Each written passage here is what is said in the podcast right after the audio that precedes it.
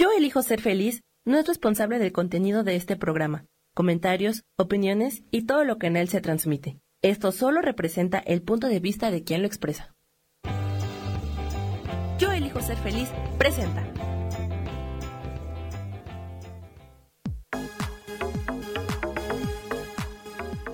Yo soy Rubén Carrión y te doy la bienvenida a Espiritualidad Día a Día.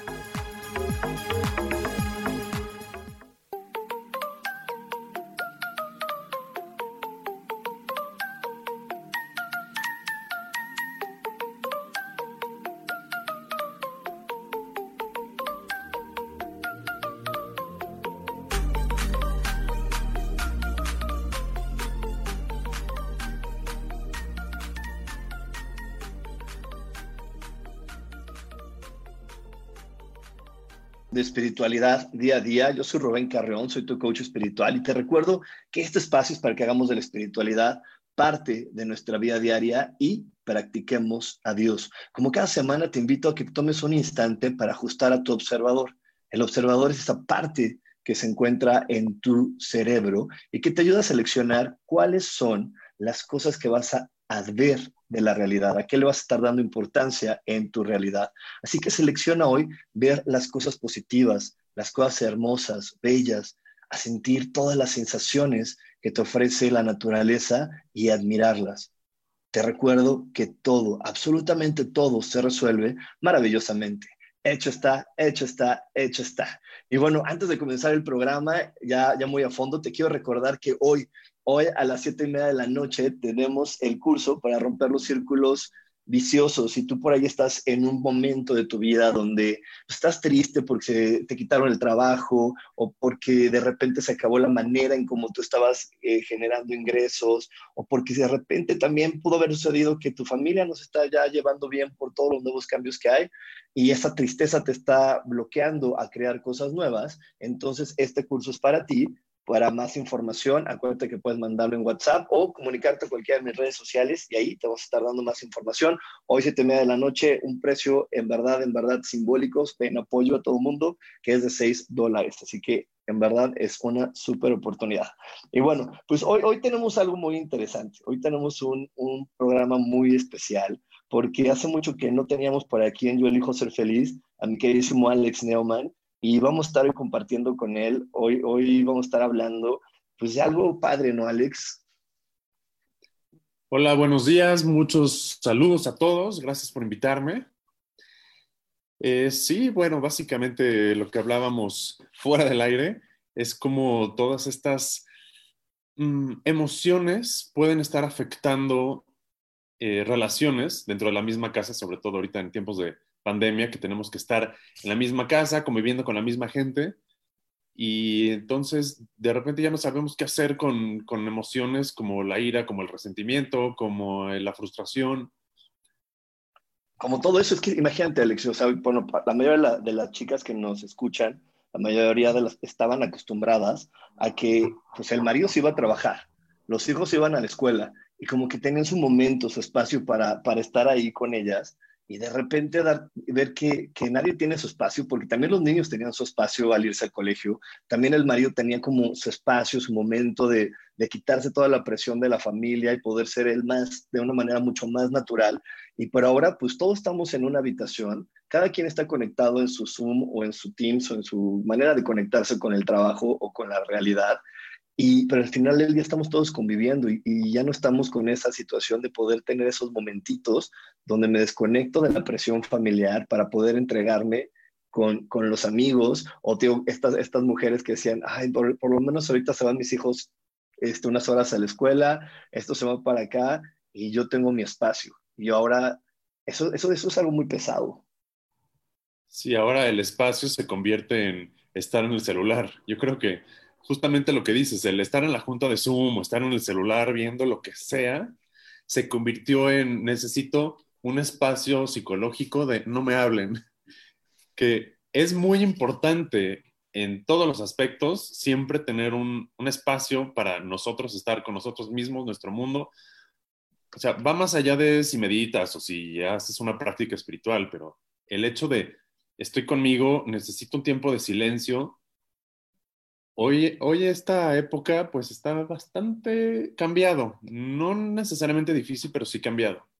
Entonces es buscar momentos y cómo hacer para desarrollar una convivencia sana con los demás, pero todo empieza con nosotros. ¿Cómo puedo hacer, como dije, una distancia psicológica para recargar mis pilas y no desquitar todo lo que siento en mi hijo que está ahí, ¿no? Porque normalmente se va a la escuela y bueno, pues la, la, señora, pues o se va a hacer ejercicio o hace los quehaceres de la casa, pero ahora está el niño ahí y a lo mejor antes ponía el radio a todo volumen y es ahora su desahogue y ahora no puede porque el niño está tomando clases. O el esposo está en junta y le dice, por favor, ahorita no pases la aspiradora. Y la señora así de, ¿y ahora qué voy a hacer? ¿No? Y, y, también esta parte muy, muy importante de, de de repente chismear de tu familia. O sea, te aseguro que el niño se quiere quejar a veces de la mamá, que es algo muy normal, y pero pues ahora no me puedo quejar con mis amigos porque este está metido aquí a un lado. La esposa a lo mejor quiere hablar de lo que está viviendo con el marido y quiere un consejo de la amiga, pero ya no siente tan libre porque ya no está al final del día la completa intimidad y, de poder estar hablando, decirle, oye, es que esto no me está pareciendo y quiero ver si tú lo ves igual que yo y, ese tipo de cosas, porque si no, no estaría el Internet lleno de estos memes de eh, en la fiesta con tu familia y muy bien portados en la fiesta con tus amigos y aquí echando mucho relajo, ¿no? Porque al final estar con tu familia es ponerte un poco el traje de, soy responsable, soy bien portado, eh, trato de tener siempre un estado de, de mediación o por lo menos lo intento. Y, ya después de todos los meses que llevamos sin tener mi propio espacio para poderme desahogar de esta responsabilidad, pues ¿cómo le hacemos, Alex? Bueno, esto de no tengo mi espacio también es una idea y es una, puede ser una creencia. Bueno, desconozco las casas de todos los que nos escuchan, pero voy a dar el ejemplo de una amiga que ella se mudó con su pareja ahorita al inicio de la pandemia y afortunadamente ella podría bajar tres pisos en el elevador y ir al estacionamiento para hablar de cualquier cosa. Y sobre todo el ejemplo de esta amiga es que dice que su esposo ahorita sí está yendo a trabajar en la oficina y que casi diario, perdón, no esposo, su, pareja, su, su novio, llega a trabajar de la oficina y dice, siempre está de malas, siempre está enojado. Entonces, lo que hace él es, se mete al baño 45 minutos y ya que se le pasa el enojo, ya convive conmigo. Entonces, pues sí, es su forma de decir, ah, no puedo lidiar con esto, estoy muy enojado, pero no se lo quiero desquitar, a mi pareja me voy a meter al baño. Entonces, eh, la invitación de mi parte en esta plática también es, ok, en donde sí puedes tener un poco de privacidad. O sea, pues el señor, a lo mejor en vez de llegar directo a la casa, encerrarse al baño, pues sería bueno quedarse en el estacionamiento o, caminar en el estacionamiento sin nadie alrededor, porque sí está bien que tenemos que estar en casa y estar confinados, pero sí hay lugares en donde podemos salir a caminar con tapabocas y, y, con todas las medidas, pero sí, no está prohibido salir a la calle, afortunadamente en, México. Entonces, la invitación es, ok, salte de tu casa, súbete a la azotea, busca espacios en donde no tengas que estar en, en las mismas cuatro paredes para tener este espacio de necesito estar conmigo y necesito procesar las emociones que siento. Y otra vez yendo con este cuate que llegaba enojado de la, del trabajo de la oficina, pues sí, yo le diría, ok, cuando salgas de trabajar, llega a tu casa, ponte ropa deportiva y sal a caminar a la calle. O bueno, puede ser antes de subir, que camine tres vueltas a la manzana. Como una idea de cambiar la energía, de cambiar la idea de tengo que llegar a mi casa y de por sí estoy enojado y no tengo espacio en mi casa. Bueno, ¿dónde sí puedes tener espacio? ¿Dónde, puedes, ¿Dónde puedes estar buscándote esos momentitos? Pero es que, bueno, yo, yo, te, voy a, yo te platico de lo que a mí me han compartido las personas que, que, que me buscan. Y es que sí se tratan de buscar esos espacios, pero, pero al final el cambiar el hábito completamente les está costando trabajo. Porque me decían varias amigas y varias chicas que, que están conmigo en las clases, es que yo no estaba acostumbrado a ser maestra pero me siento mal de dejar nada más a mi hijo ahí porque sé que no va a poner atención. Entonces ahora pues trato, tengo que estar ahí pegada a ver cómo le dan las clases. Y entonces estamos ahí viendo cómo están todas las clases y tratando de mantener armonía. Y de repente, pues pasan cosas en la casa y mi esposo está por acá y, y, y, me quiero volver loca y me quiero poner así de, de, quiero aventar a todos, porque antes en mi casa no pasaba eso, antes todos se iban y yo estaba muy tranquila, yo ahora soy maestra y también de repente soy la asistente de mi marido porque me habla y, y pues me dice, oye, es que está pasando esto, ayúdame, y voy y le ayudo y, ya, ya son muchas cosas las que viven ellas en un, en un solo día. O sea, ya, ya, son multifacéticas de repente en la mañana cuando tenían su tiempo de, de vivir, respirar, y, estar con ellas, ¿no? Y, como dices, qué padre es encontrar tu espacio, pero cuando todavía no puedes estar en ese momento del espacio, ¿qué puedes hacer para mantener la calma? Se vale negarse y decir, oye, yo no quiero ser la maestra de la mañana, yo no quiero ser tu asistente, ¿se vale eso, Alex? Claro que se vale, pero ¿qué tal una negociación? Claro que generalizar puede quedar al saco a ciertas personas, ciertas personas no, pero bueno, para fines que no estamos aquí en una sesión privada personalizada con ninguna de ellas, entonces sí generalizaremos. ¿Qué pasa si la mamá que dice que tiene que estar frente, bueno, junto a su hijo todo el tiempo para que ponga atención, ¿qué pasa si le dice al niño, ok, de 12 a 1 no voy a estar contigo? O sea, ¿qué es lo peor que puede pasar? Que el niño no ponga atención, que se vaya del Zoom. Pues sí, pero ¿qué es más importante? ¿Que el hijo esté ahí sentado todo el tiempo o que ella, o, que ella tenga el espacio? Porque a lo mejor sí, para ella esa hora, una vez a la semana, puede ser una gran ayuda. Y si el niño no pone atención, pues ni modo. Igual el niño no va a poner atención si está en la escuela. O sea, yo me acuerdo en mis épocas de escuela, pasar el papelito, porque no teníamos celulares para mandar mensajes en esa época, pasar el papelito, o yo me ponía a dibujar en mi cuaderno, ¿Cómo sabía el maestro que estaba poniendo atención o no? Según él estaba tomando apuntes yo muy aplicado y a lo mejor estaba dibujando sin importarme lo que estuviera diciendo el maestro. Entonces de repente las mamás, creo, se convierten en policías de tengo que estar yo checando que mi hijo ponga atención y que no se mueva y que todo el tiempo esté frente a la computadora. Oye, pues qué cansado para el niño también. Yo le diría a estas mamás que sean mamás y si no quieren ser maestras, que no lo sean. No tienen que estar ahí todo el tiempo con el hijo viendo que haga la tarea. O que, es, bueno, no que haga la tarea, que esté tomando la clase. Yo sí les diría, oye, pues, ¿qué pasa si no estás todo el tiempo con tu hijo? ¿Qué pasa si no estás como policía vigilando que esté poniendo atención en las clases? Porque esto se convierte en una especie de Big Brother 2. La cama que está vigilando al niño y luego la mamá que tiene que estar vigilando al niño debe ser muy pesado para el niño, es no me dejan en paz, no me dejan respirar, esta señora cuándo se va a ir al baño, me quiero sacar los mocos, a lo mejor quiere el niño, y con la mamá no lo va a hacer. Entonces, sería una invitación a que las mamás que sienten esto se pregunten, ok, ¿qué pasa si me aparto unos momentos de ser la policía escolar de mi hijo? ¿Qué pasa si le, dijo, si le digo, ok, eh, me voy a ir a desayunar o me voy a bajar. O sea, creo que no va a pasar nada que dejen un momento solos a los niños. Es que creo que es muy importante, Alex, lo que acabas de decir, pero algo que no nos enseñan como, como personas es hacernos responsables completamente de lo que sentimos. Siempre hay alguien a quien le podemos echar la culpa. Pero bueno, nos vamos a ir un corte, nos vamos a ir un corte, no se vayan porque tenemos más aquí en espiritualidad día a día. Dios, de manera práctica.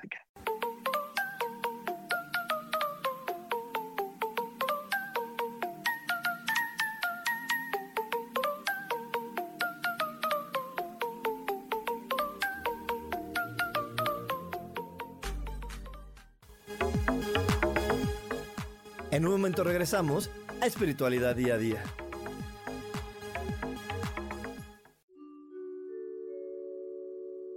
Hola, soy Gracie. Te invito a mi programa Despertando la Magia de Vivir. Todos los lunes a las 12 del mediodía. Un espacio especial donde encontraremos juntos las maravillas de la vida manifestada y más importante aún, descubriremos esa magia de Dios que está dentro de nosotros. Te espero.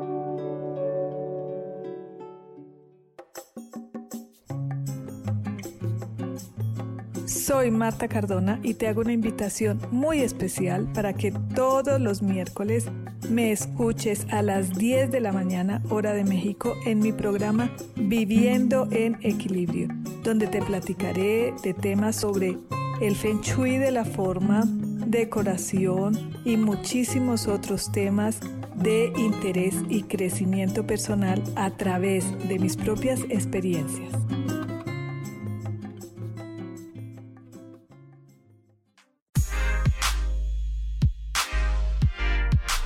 ¿Sabes por qué ser mujer, madre y amante es un gran regalo?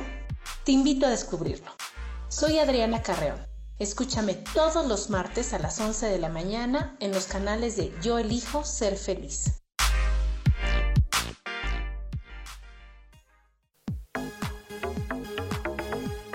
Seguimos aquí en espiritualidad día a día.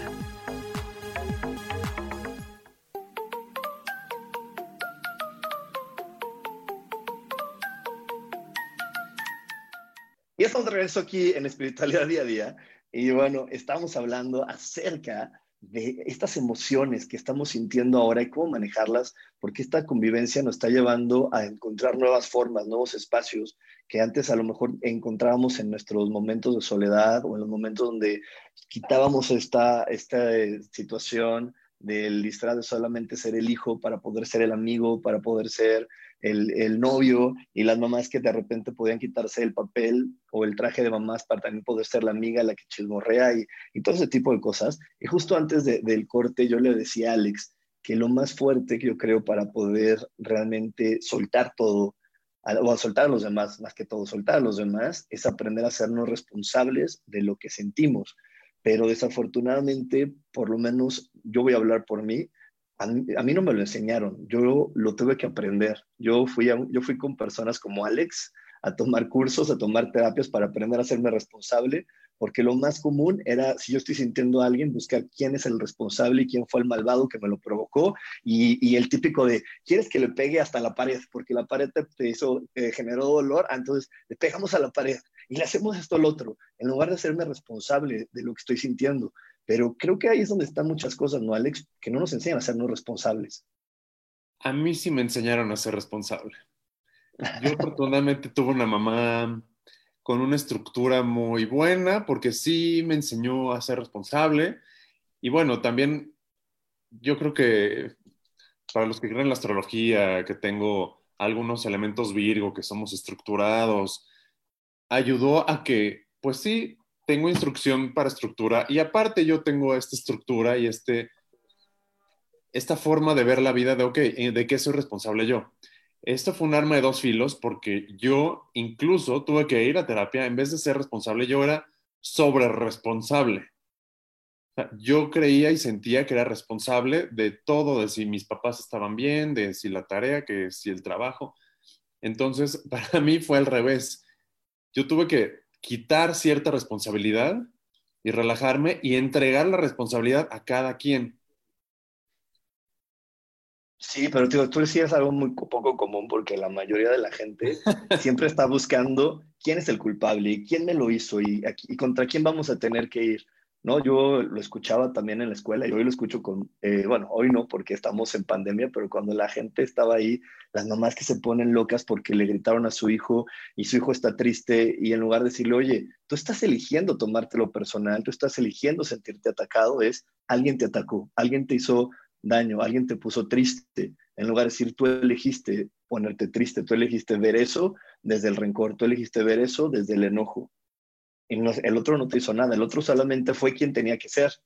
Hizo lo que él, lo que él quería hacer, ¿no? Y, tú estás eligiendo tomártelo personal. Y, yo sí lo veo como algo más común, como algo que más personas de repente están parados ahí en, es que me, atacan, me agreden, me hacen daño, eh, mi hijo me pone triste, mi mamá me pone tal, me, pone triste su responsabilidad, pero es el, la culpa del otro, no yo estoy eligiendo verlo así. Es que es súper fácil porque el otro me pone, el otro me hace enojar y así yo no me hago responsable de lo que estoy sintiendo. Yo no tengo que hacer nada respecto a mi enojo porque el otro es el que me lo tiene que quitar. Ah, qué fácil, diría mi mamá. Ah, qué fácil, ¿no? Qué padre, ¿no? Y así como se llama aquí el canal, yo elijo ser feliz, claro, todos son elecciones. Si tú eliges que tú no eres responsable de tus sentimientos, en este caso el enojo, y entonces quien te causó el enojo es alguien más, pues obviamente no te vas a poder hacer responsable de ello. Ahora, si tú observas que quien está sintiendo el enojo eres tú o cualquiera de nosotros, la gestión de esa emoción corresponde a cada uno de nosotros. Si yo estoy sintiendo enojo porque mi pareja no me contestó el mensaje justo en el momento que yo esperaba, a los dos segundos de mandarlo, pues realmente sí hay un estímulo externo que es esta falta de que se haga mi voluntad, que en ese momento me respondan, pero al mismo tiempo yo estoy eligiendo si me enojo o no me enojo, o cómo gestiono o cómo eh, eh, degluto ese enojo. O sea, las emociones a veces son como, como comida. Pues sí, yo me la puedo tragar o puedo masticarla pero es mi boca, es mi, es mi panza, son mis, es mi sistema el que lo tiene que procesar, no alguien más. Porque pues yo me acuerdo también de, pequeño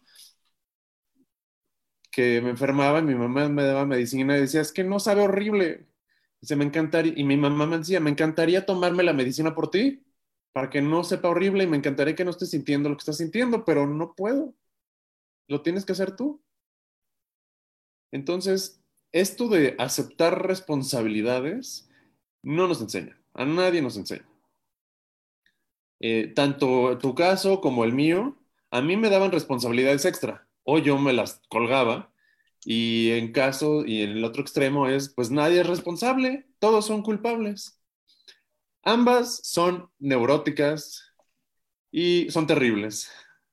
Exacto. entonces, ay, que el gobierno me resuelva ay, es que yo no puedo porque mi hijo. ¿Dónde dice? ¿Dónde está el reglamento? ¿No? ¿Dónde está el...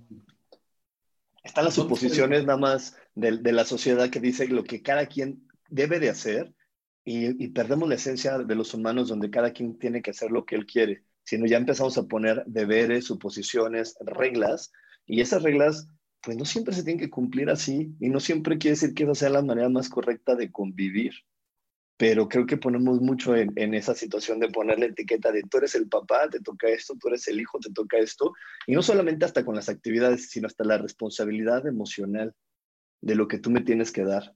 Porque hay, muchas, yo veo a muchas chicas todavía que de repente es, tú eres mi esposo o tú eres mi novio y tienes la responsabilidad emocional de siempre darme seguridad y siempre darme este tipo de cosas, bueno, de seguridad y, y, que yo me sienta como bien conmigo. Y, y, luego los hombres le dan la responsabilidad a sus parejas de tú tienes la, la responsabilidad emocional de darme contención y tú me tienes que ayudar a, que, a, darme contención y a sentirme también como, como liberado. Y entonces hasta nos damos por esas etiquetas responsabilidades emocionales de, ah, pues tú eres el hijo, tienes que darme felicidad y, y, me tienes que dar este tipo de satisfacciones. Y si él no quiere, y si él no está dispuesto, y si no va a su plan de vida, ¿no? Ahí tocaste dos temas que para mí son interesantes. El primero es, el esposo me tiene que dar o el hijo me tiene que dar felicidad. No somos cosas, somos seres. O sea, en ningún lugar, o sea, el tequila sí, te lo tomas y te tiene que dar, espero, satisfacción, eh, un poco de bajar tus defensas y si han dado caso borrachera la aspirina sí, me tiene que quitar el dolor de cabeza y a veces no son efectivas, pero las personas no somos cosas. Tan simplemente el hecho de mi hijo me tiene que hacer feliz, pues, para ti, pero para él, no, no, o sea, mejor cómprate, no sé, todavía no todo se puede, pronto se podrá, pero pues mándate a hacer un robot que haga tu voluntad. Y la otra cosa es, ok, a lo mejor el esposo la, señora dice, mi esposo me tiene que dar esa seguridad, que a lo mejor el esposo sí lo está haciendo y está haciendo todo lo que está en su poder y más. Pero para la señora no es suficiente, porque una vez más está cosificando al esposo de tú tienes que hacerlo como yo digo, como yo quiero, como yo lo necesito. Que es diferente a, ok, ¿qué me puedes dar tú? Y una vez más, todo lo que estamos buscando de la fuera de me tienen que dar, no estamos siendo responsables con, ok, ¿qué me tengo que dar yo? ¿Qué me puedo dar yo? Pasar del apoyo externo al autoapoyo, decimos en terapia gestalt. Exacto. Es que mira, yo, yo, yo lo voy a platicar en mi experiencia. Bueno, antes de seguirlo platicando, este, aquí, aquí ya tenemos ya muchos saludos. Nos saluda Gracie, Sara, Enrique, Sophie, Sandy. Este, Sophie también por aquí nos pone en comentarios. Enrique dice, imagínate si así pasa con la familia, eh, cómo me pasa a mí con los roomies. Eh, por aquí también Laura nos manda saludos, Rubria, eh, Verónica. Bueno, tenemos todavía muchísima gente que se está conectando. Pero bueno, yo les voy a contar. A mí lo que me sucedía es que eh, de repente yo, yo, poniéndole esta etiqueta y sin hacerme responsable de mis emociones, poniéndole la etiqueta a mi papá, de, de, eres mi papá, entonces estás obligado emocionalmente a darme esto, yo le ponía la etiqueta que mi papá me tenía que, que, siempre estar motivando, porque a mí me habían dicho los papás te motivan y te impulsan y te dicen que, que tú lo haces muy bien. Y sin embargo, mi papá nunca lo ha hecho. Y bueno, ya, ya, ya haciéndome responsable, pues no, yo no me estoy conectando con el ser humano que es ni con su historia. Y ya me di cuenta que no es que no lo hiciera porque no me quisiera o porque no estuviera dispuesto, sino porque a lo mejor en su historia de vida nadie le enseñó. Y, en su manera de ver las etiquetas sociales y en su manera de ver la, la dinámica familiar tampoco estaba eso ahí puesto porque él no tuvo un papá. ¿no? Entonces él no tuvo ese ejemplo de, oye, no tuve un papá y no tuvo toda la información que yo sí tuve acerca de los papás y de las etiquetas que me habían vendido para decir, oye, pues tú me lo tienes que dar y por qué no me motivas y por qué no me impulsas y por qué no me dices que, que, lo, lo estoy haciendo bien. Y ahí empezaron muchos conflictos entre él y yo. ¿Por qué? Porque yo quería que la fuerza lo hiciera, en lugar de realmente conectarme con el ser humano que era y decir, bueno, él no me puede dar eso, hay otros seres humanos que me lo dan pero no tengo que obligarlo a que él lo haga. Y ahí es donde creo que, cuando, mientras no entendamos eso, Alex, creo que es donde vienen muchas situaciones muy complicadas, ¿no? Que no nos conectamos con la persona y ver su historia y ver quién es para ver si me puede dar eso que yo quiero, sino eh, estoy eh, forzándolo y forzándolo a que solamente venga por ahí y no ver, bueno, ¿de qué otro lado puede, puedo encontrar o qué otro lado puedo conectar con esa emoción o con esa eh, esperanza que estoy buscando el día de hoy en mi vida. Bueno, por eso yo exhorto a todas las personas del planeta que vayan a terapia. Sí es difícil poder tener esta conciencia de, ok, no estoy recibiendo este cariño de mi papá, ¿qué puedo hacer al respecto? Y en terapia lo que hacemos es identificar estas carencias o estas necesidades y cómo satisfacerlas de una forma sana y sobre todo cómo lograr un autoapoyo de, bueno, si no obtuve este cariño o esto de mi padre, ¿en dónde lo estoy buscando? De forma neurótica, de forma chueca, por así decirlo, y en dónde sí buscarlo de una forma más sana. Muchas veces lo que pasa en tu caso con padres ausentes buscan parejas que puedan suplantar ese cariño del padre ausente. Y a veces eh, son completamente diferentes al padre ausente, son demasiado melosos y demasiado presentes y controladores, o son igual de ausentes, no que el tuyo haya sido ausente, solamente estoy poniendo una etiqueta, pero entonces buscarán una, una persona que sea igual de ausente para poder resonar y decir, ah, bueno, esto ya lo conozco, ya sé cómo es. A mi papá no lo puedo controlar, pero a este sí lo voy a controlar. Entonces, es una vez más el no ver la persona y ver el potencial que yo puedo sacar si lo controlo. Por aquí, por aquí pregunta Virginia, dice, oye, ¿y por qué siempre esperamos el cariño de nuestros padres en vez de conformarnos de solo recibirlo de otras personas? Pues, no sé, tendría que tener una sesión contigo para ver cómo ves eso, pero... Pero yo, yo, creo que, yo creo que viene mucho porque las historias normalmente de, eh, que vemos en la televisión, las películas y todo, de la familia perfecta, es cómo te venden que es una familia perfecta. Y, y, yo, y yo creo que también viene con las cosas que nos enseñan en algunos momentos, en algunas escuelas, de cómo debe de ser una familia y cuál es el rol de cada uno de nosotros, entonces es como de, bueno, pues tú me lo tienes que dar, porque eso dice la televisión y eso dice Disney y eso dice tal, y, y entonces, ¿por qué no estás tú al cuidado o al pendiente, no? ¿Por qué no estás tú haciendo esto si todas las películas y todo mi entorno constantemente dice que tú debes de ser? Sí, justamente nos construimos una realidad de cómo deben de ser las cosas según lo que vemos en los medios, en la televisión, en el cine. Y entonces lo comparamos con lo que tenemos afuera, en este caso la familia, y, ah, bueno, pues sí, mi papá tiene que ser como él. Pero entonces ves una película de drama en donde el papá es un violador y dices, ah, no, no, no, eso no lo quiero. ¿Por qué eso sí? ¿Por qué eso no? ¿Por qué el rechazo?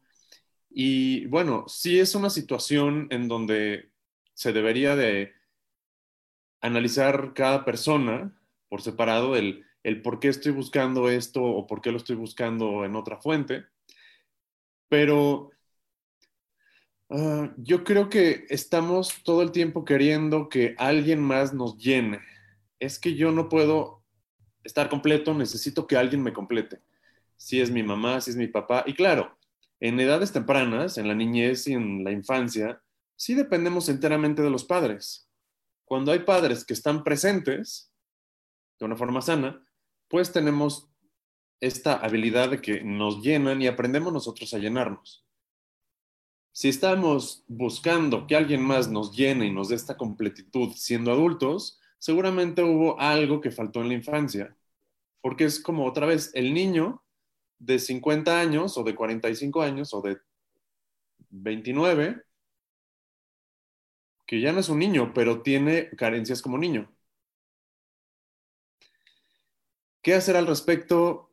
Pues eh, primero aceptar que hay carencias, primero aceptar que hay esta necesidad de cariño de mi papá no me dio, mi mamá no me dio, a mí me hubiera gustado que mi mamá fuera. Y después hay que aceptar lo que tenemos enfrente. No es tan fácil. Yo lo digo así. Es lo que te voy a decir. Ah, órale. Tú lo platicas muy bonito, pero obviamente ahí, se requiere un tiempo de, y un proceso donde requieres un acompañamiento para decir, ok, voy a aceptar lo que está ahí y voy a aceptar que yo no soy el príncipe de la película y las chicas dirán y que yo, yo, no, yo no soy la princesa con la que siempre me quise identificar que tenía ese papá, esa mamá y, y decir, pues no soy ese y quién soy. Pero nos vamos a ir a otro corte, no se vayan porque tenemos todavía más aquí en espiritualidad día a día. Dios de manera práctica.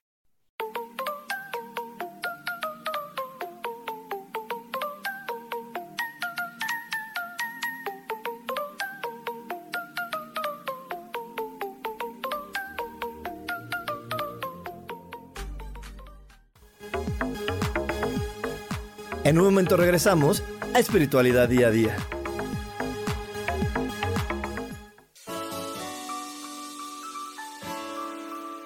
Te recomiendo un programa donde hablamos de todos los temas de una manera intensa. Ese es Cielos al Extremo. Soy Sohar y te invito todos los martes a las 10 de la mañana en Yo Elijo Ser Feliz a través de Facebook Live, Spotify, Apple Podcast, YouTube. De verdad que te espero. No te lo pierdas.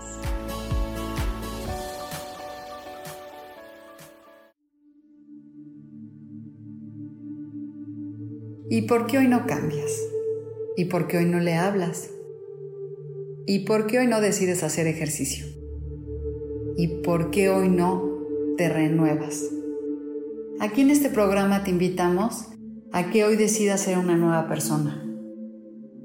Con lecturas de tarot, con rituales y con muchas otras cosas más, puedes ir mejorando tu vida poco a poco. Así que, ¿y por qué hoy no cambias? Por Lourdes Curi. Síguenos por Facebook en Yo Elijo Ser Feliz.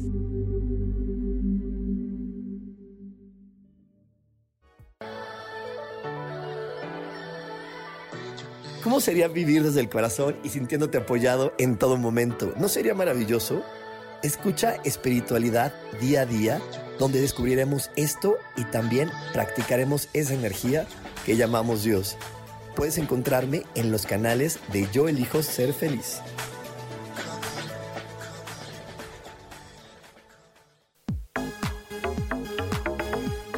Seguimos aquí en espiritualidad día a día.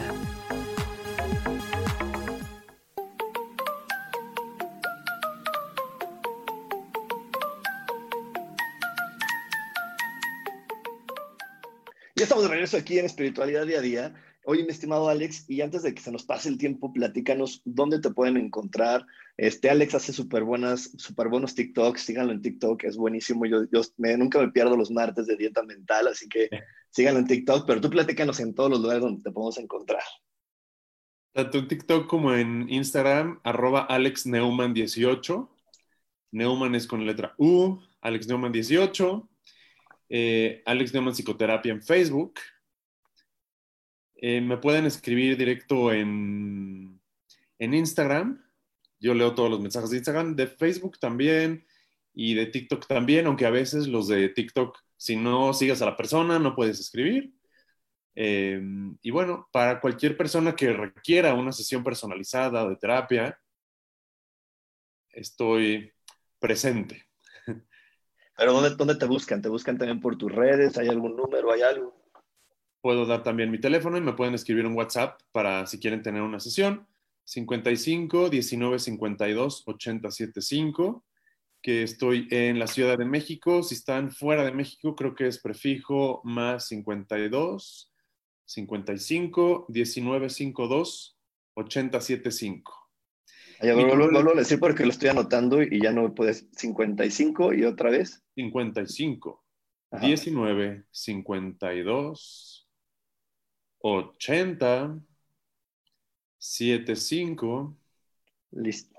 Correo electrónico alexneumann18 arroba yahoo.com.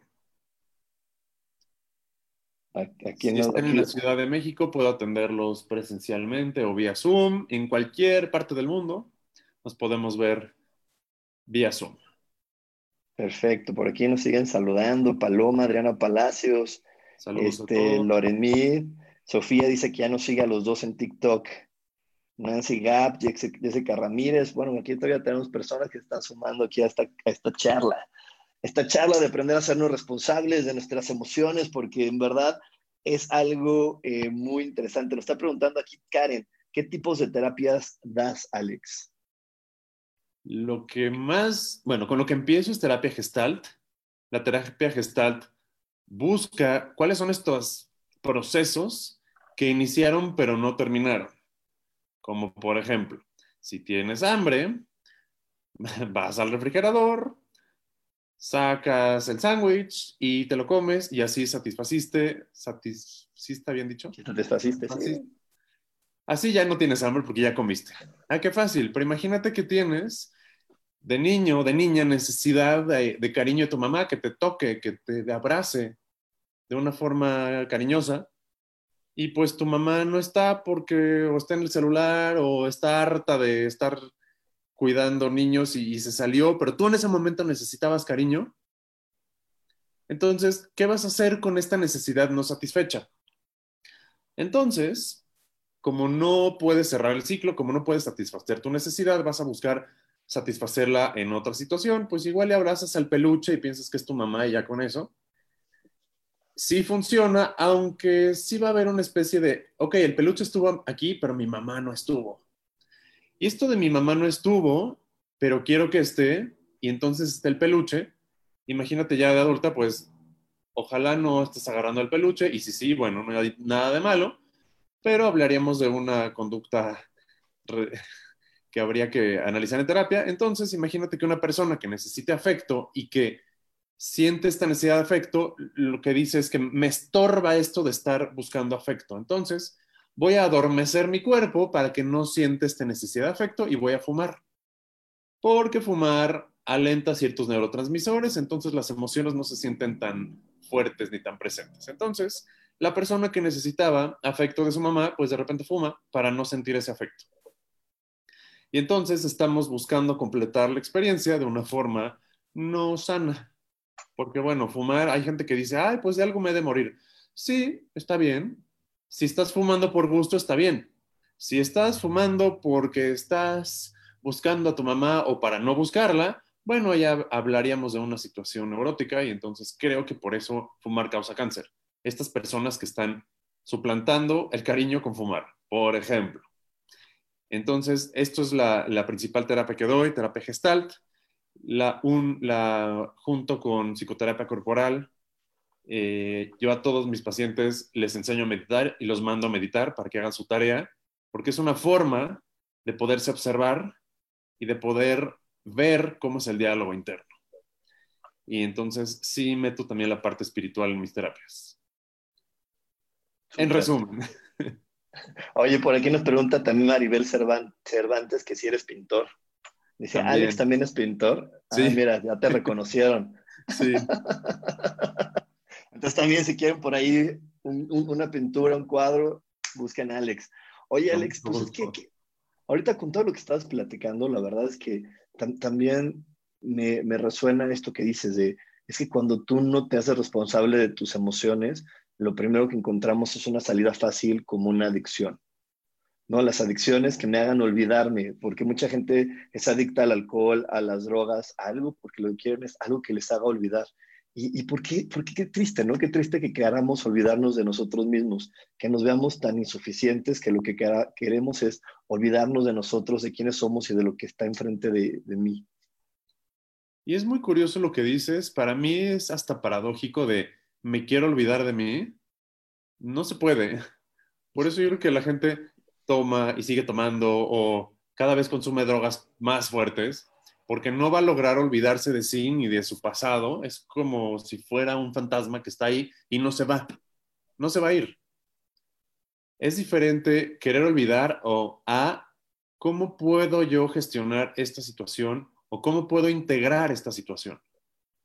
Como las parejas, es que no puedo olvidar a mi exnovio, ay, es que no puedo olvidarte. No se trata de olvidar. Y, y aunque lo trates, no creo que lo logres. Se trata de integrar de agradecer, de aceptar y de soltar. Y ahí va a estar el recuerdo, pues básicamente siempre, a menos de que alguien tenga una situación como Alzheimer o alguna contusión en la cabeza, pero olvidar es muy difícil. Entonces, justamente, quiero, tomo tequila para olvidar. Buena suerte. A ver, pues No, pues imposible, imposible, porque no te puedes olvidar de, de ser quien eres, porque es, es tan, tan absurdo como cuando te dicen, es que solamente piensas en ti pues es que no puedo pensar en alguien más porque el cuerpo que estoy conectado está este. Entonces, o sea, no puedo hacer otra cosa, ¿no? Pero bueno, antes de, que se, antes de que se me pase, les quiero decir, voy a empezar el 25 de junio. Eh, eh, vamos a hacer un reto de 21 días para poder amarte. Voy a estar mandando por WhatsApp cada día una reflexión y una meditación para que tengas 21 días y empieces un proceso para poder observarte con, de una manera diferente. Si de repente por ahí no te estás amando, no te estás aceptando, te quejas mucho de ti, crees que eres insuficiente, crees que no haces bien las cosas, entonces te invito a que te unas a este reto, es completamente gratis, lo único que tienes que hacer es mandarle un WhatsApp a mi queridísima Sandra, ahí a mi WhatsApp que es 55 15 90 54 87, decirle, Sandra, yo quiero estar en el reto, yo quiero estar recibiendo las 21 meditaciones, porque estas meditaciones tienen este objetivo. Y, va mucho a colación con lo que estamos viendo el día de hoy, porque creo que, que no puedes hacerte responsable de ti si no aprendes a amarte, a aceptarte y a ver que eres una persona única e irrepetible y que esta persona única e irrepetible no va a poder hacer las cosas como, lo que los, como los demás se lo piden sino las voy a poder hacer como tú las puedes hacer. Yo no puedo hacer las cosas como me las pida mi mamá para ser ese buen hijo o como me las pida alguien más para hacer eso que él quiere satisfacer. Yo las puedo hacer como las puedo hacer porque soy un ser único y irrepetible. Pero si yo no lo amo, lo acepto, lo respeto, entonces voy a estar cayendo constantemente en creer que no soy suficiente y ahí es donde empiezan muchísimos problemas en nuestra vida. No, Alex, ahí es donde empieza el problema en, en cuanto tú no te sientes suficiente en ser quien eres. Sí, para mí es una de las principales enfermedades de esta sociedad, el no soy suficiente. Porque del no me siento suficiente o no soy suficiente para, también surge el tú no eres suficiente para mí o no estás haciendo suficiente. Entonces, para una mamá que no se siente suficiente, así va a ver a su hijo que lo que hace no es suficiente. Bueno, quiero el 10, quiero, quiero un 10 y después ya quiero 10 en todo y después, ok, bueno, ya quiero que te metas a trabajar. Ah, bueno, ya quiero que ganes el doble. Bueno, yo quiero que te cases. Ah, bueno, yo quiero hijos, yo quiero el siguiente hijo. Bueno, el siguiente nieto. Pues parece que nunca es suficiente, pero todo es por un reflejo interno de yo no me siento suficiente y quiero que el otro me lo dé. Una vez más, regresamos al tema del inicio. Quiero que el otro me lo dé. Claro, quiero que el otro acabe de, cumplir este círculo para demostrar. Porque ahorita con lo que dices de la mamá y todo es, es como también hay unos que le dicen, no, es que quiero, canta, y a lo mejor al niño no le gusta cantar o no es su talento, pero el papá, la mamá o alguien quiere que lo haga simplemente porque quiere pertenecer al grupo de los papás que tienen hijos que cantan o el papá que tiene los hijos que juegan fútbol y no estamos conectando con el ser humano, que, que realmente es mi hijo, sino quiero llevarlo a satisfacer, como acaba de decir muy bien Alex, lo que yo necesito que, creo que debo satisfacer. Pero también esto viene mucho por el querer demostrar, ¿no, Alex? Por querer demostrarle a los demás quién soy, porque ese, demostrar que soy, que soy alguien o que soy algo, también yo creo que es muy común en esta sociedad, el demostrar y demostrar quién soy. Otra enfermedad horrible, el tener que demostrar. Y es buscar la, la, validación externa a través de demostrar. Te voy a demostrar que soy buenísimo terapeuta para que me ames y me quieras y vengas conmigo a terapia. Sí, bueno, un terapeuta que hace eso, estaremos hablando de que necesitamos más proceso interno. Eh, lo digo por las personas que quieren estar en redes sociales nada más para que las vean. Sí, está bien, no hay nada de malo en eso, solamente que de dónde viene, porque quieres demostrar, mira la vida que tengo, mira qué bien me la paso. ¿A quién le quieres demostrar? ¿Qué quieres demostrar? Y muchas veces el necesito demostrar esto denota una carencia. Si yo quiero demostrar en redes sociales que tengo un noviazgo padrísimo, pues posiblemente no me la creo y entonces necesito que alguien más me diga y le dé likes a mis fotos, por lo cual necesito demostrar.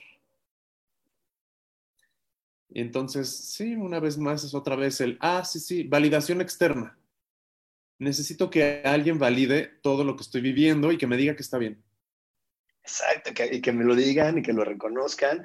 Y entonces a partir de ahí creo que puedo disfrutarlo. Y porque ya lo puedo merecer porque los demás lo están reconociendo como de, oye, qué padre, qué bonito. Porque esa es otra, ahorita que estamos hablando de estas enfermedades sociales, otro de los problemas más grandes como seres humanos que tenemos es no, no sabemos conectar con el merecimiento y con el disfrute.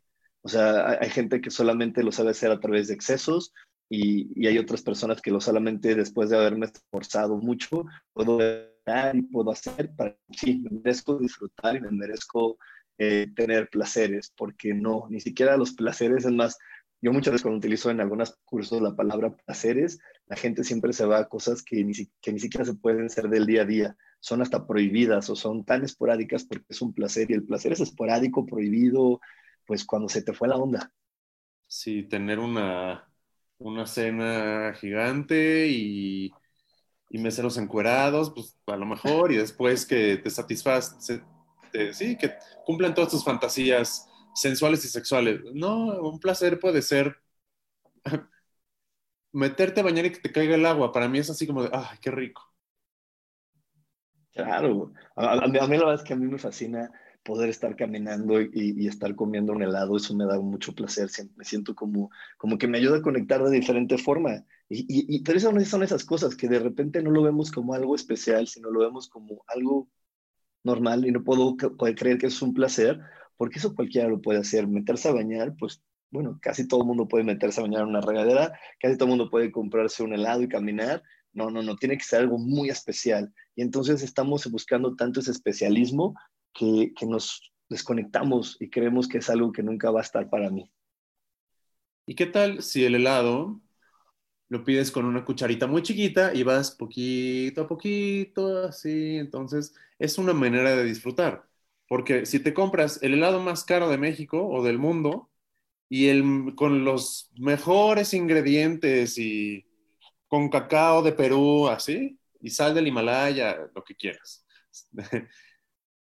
Y si te lo tragas, pues, ¿dónde está el disfrute? O sea, por, entonces, para mí tiene más que ver cómo haces las cosas, cómo estás recibiendo, más que qué estás recibiendo. O sea, el helado, pues yo me lo puedo zampar, una, dos, tres, y ya me lo comí. Y entonces, y él disfruta. Entonces, sí, esto de, se nos ha hecho tan fácil disfrutar que ya no disfrutamos, pues los invito a todos a que mastiquen sus alimentos 20 veces. Idealmente son 40, pero por lo menos 20. 20 masticadas y se den cuenta de la textura de lo que están metiéndose a la boca, cómo se siente, a qué sabe, que vayan masticando poco a poco, que no lo mastiquen de entrada, que lo pasen con la lengua por la boca. Y esa es una forma de disfrutar el, ok, estoy sintiendo esta comida, tan simple como eso. Puede ser las gorditas de chicharrón que se comen en la esquina, o las quesadillas de la mañana, lo que sea. O el helado más caro de México. Es cómo haces las cosas. O las, o, las, o las, pinturas que tú haces, porque aquí nos dice Maribel que le encanta tu arte y que, y que platiques también más de, de en qué te inspiras para pintar. Los últimos cuadros, la idea han sido meditando. O sea, al meditar, ni siquiera me conecto tanto de, a ver, ¿qué voy a pintar? Sino, pues medito y de repente, pues sí, me llegan ciertas imágenes y de ahí lo pinto. ¿Cómo cuánto tiempo llevas ya con esto de, pintar, Alex? Mm, híjole, no sé, desde, desde primaria, clases de pintura.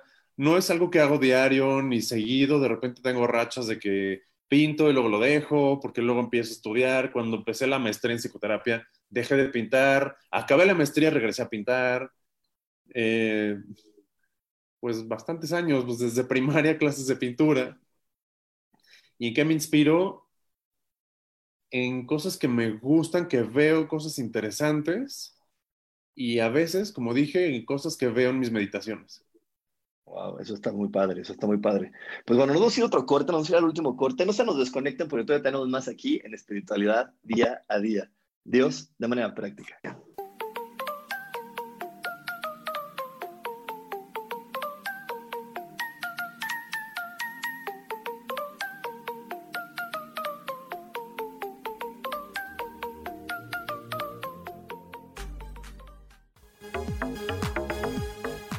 En un momento regresamos a Espiritualidad Día a Día.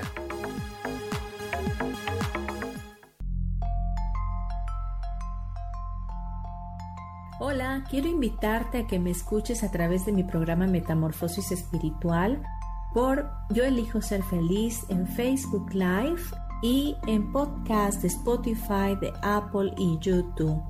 Este programa tiene como objetivo principal que podamos acompañarnos y hacer cambios radicales en nuestra vida emocional, psicológica y espiritual. Te espero.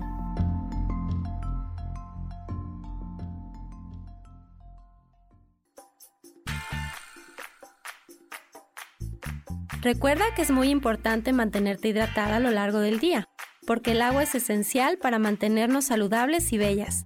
Yo soy Roela y me puedes encontrar como coach de belleza en mis redes sociales, Facebook, Instagram y Pinterest. Que tengas un lindo día.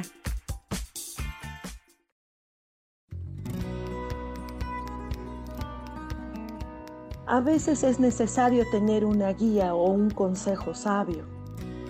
Y qué mejor que sean los animales de poder a través de una sesión que se llama Tonal. Soy Soja Hagamos una cita cuando tú gustes. Búscame en mi página que se llama Angelicosidades. No lo olvides.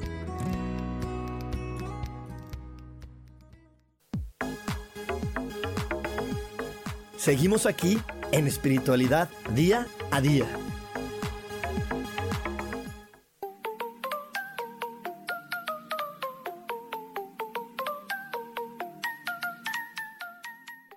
Estamos de regreso aquí en Espiritualidad Día a Día y te quiero eh, recordar, hoy, siete y media de la noche, tenemos eh, la meditación para romper los círculos viciosos. Esta meditación la voy a hacer junto con Sofi y vamos a ayudarte a que rompas esta situación con, las emoción, con la emoción negativa que no te permite arrancar algo nuevo. Y además, Sofi te va a regalar algunos ejercicios. Así que si aún no te inscribes, hoy es el momento para poderte inscribir. Ahorita es el momento para poderte inscribir porque es hoy a las siete y media de la noche. No te lo pierdas. Y también te quiero eh, recordar que puedes seguir a Alex Neumann. Puedes seguir a Alex Neumann en TikTok y en Instagram como Alex Neumann18. No te pierdas, la verdad es que los TikToks están buenísimos, muy, muy divertidos. A mí me han hecho pensar bastante algunos TikToks que he visto de aquí de Alex, la verdad, muy bueno. Sé que vete ahorita luego, luego a TikTok, busca Alex Neumann18 y empieza a seguirlo, pues está muy bueno. Gracias por Alex? comercial. Gracias por el comercial. No, pues es que si no, si no les decimos luego, luego no, no saben que hay más opciones, más oportunidades. Y bueno, por aquí nos está preguntando Virginia, que dice que cuál es la diferencia entre sexual y sensual. Sexual tiene que ver con una idea de placer, órganos sexuales, a veces también de procreación, y sensual tiene que ver con los, con los sentidos. Sexual piensa en órganos sexuales y sensual de todos los sentidos. Puede ser algo muy sensual, como acariciarte la mano, o como ver, a mí me gustan los atardeceres, ver una puesta de sol. Si eso satisface tus sentidos, el sentido de la vista, eso es un placer sensual, de sentidos, de sentir. Una música bella, eh, una caricia que no tiene que ver con excitación sexual. Claro, sino con esa, esa oportunidad que tienes de sentir. Oye, Alex, y, platícanos, ¿das cursos? ¿Das cursos ahorita que la gente pueda decir, oye, quiero tomar un curso para aprender a sentir, para manejar mis emociones? Sí, tenemos un curso, sonó como programa de televisión. Ah, no, pues platícanos. No, pues es que si no, aquí la gente ya nos está preguntando y antes de que se nos acabe, nos quedan muy poquitos minutos para que se nos acabe el programa, para que sepan en dónde te pueden encontrar y de qué se trata, y también de una vez empiecen a inscribir. Sí, un auto, un curso de autoterapia. Em, un curso que lo que vamos a hacer es gestión emocional de las cuatro o las seis emociones básicas. Bueno, realmente son cuatro eh, cuatro emociones básicas, miedo, enojo, tristeza, felicidad. Bueno, ira, eh, asco y sorpresa también forman parte, pero estas lo explicaré en el curso cómo forman parte de otras.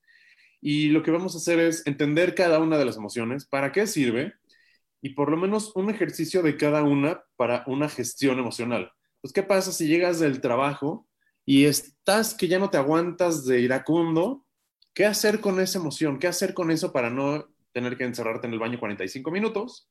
O encerrarte en el baño 45 minutos con un propósito de gestionar esa emoción. Entonces, es un curso que vamos a tener el 23 de septiembre a las 7 y media de la noche y la aportación va a ser de 10 dólares. Durará... súper bueno. Pues sí, y teniendo en cuenta que una una terapia puede costar 50 dólares o más. No, pues no se lo pierdan 10 dólares, miércoles 23 de septiembre, 7 de la noche, para que aprendas a gestionar tus emociones, para que no te estés ahí ahogando con lo que estás sintiendo, ni requieras como de repente tener escapes con alguna sustancia o algo. Mejor aprende a manejarlas, conéctate al curso con Alex, miércoles 23 de septiembre, 7 y media, y te buscan en tus redes. Sí, por favor, pueden mandarme un correo electrónico alexneumann18 yahoo.com, eh, redes sociales arroba alexneumann18 en Instagram, igual en TikTok, pero contesto mejor en Instagram, o también que me manden un WhatsApp 55 19 52 80 75 y que me digan, me interesa el curso de gestión emocional. Entonces yo les contestaré con mi cuenta de PayPal para que hagan el depósito y una vez teniendo el depósito, los anoten en la lista, abro un grupo de WhatsApp y ahí los anoto y a las siete y media el miércoles les daré acceso al Zoom para tener este curso de gestión emocional. Conocer las emociones básicas y cómo gestionar estas emociones para no tener que recurrir a alcohol o drogas. O si lo haces, que sea de una manera consciente y no automática a, las rancheras, a, irte a Garibaldi a escuchar mariachis, porque me estoy dolido. Ah, Oye, Alex, pues... Sí funciona también. Oye, pues bueno, también por ahí eh, la gente va a poder ver el banner. Yo lo voy a postear también para la gente que hoy está, escuchó este programa, para que puedan ver más información y puedan suscribirse. Pues Alex, muchísimas gracias por haberme acompañado en, en este programa, en verdad. Qué gusto tenerte otra vez por aquí en Yo elijo ser feliz. Con mucho gusto, tú sabes que siempre es un gusto. De hecho, quiero presumir que yo diseñé el logo de Yo elijo ser feliz. Ah, sí es cierto. sí es cierto, para la gente que decía, ¿quién hizo el logo? Lo hizo Alex. Alex nos hizo el logo y está súper lindo. La verdad es que muchísima gente se identifica con él. Pues platícanos nomás un minutito del logo para antes de irnos del, del programa. Es un sol en expansión y es un infinito. Sí, mm, sí básicamente, porque son colores, colores fuego, eh, colores... Eh, sí, pues es un sol en expansión, como es la energía de la felicidad, que es expansiva, y es un infinito que tiene que ver con regresar al centro, de céntrate. Exactamente, exactamente. Es una de las cosas más bonitas que he hecho. Muchas gracias por, por la invitación a hacer el logo.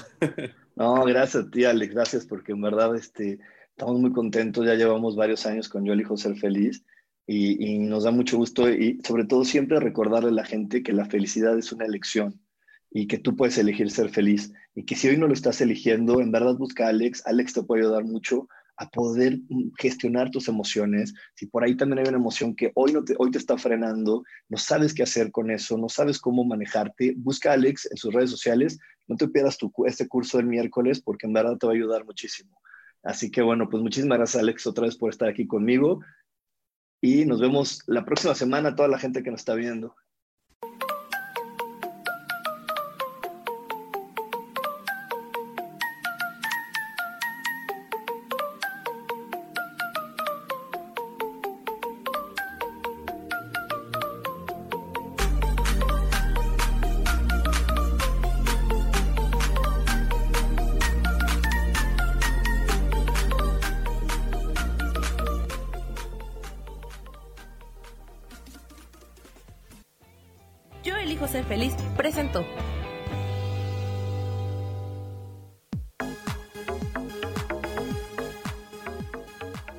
Próximo jueves a las 11 de la mañana y como siempre, elijo que todo lo mejor llegue a tu vida. Esta fue una producción de Yo elijo ser feliz, derechos reservados.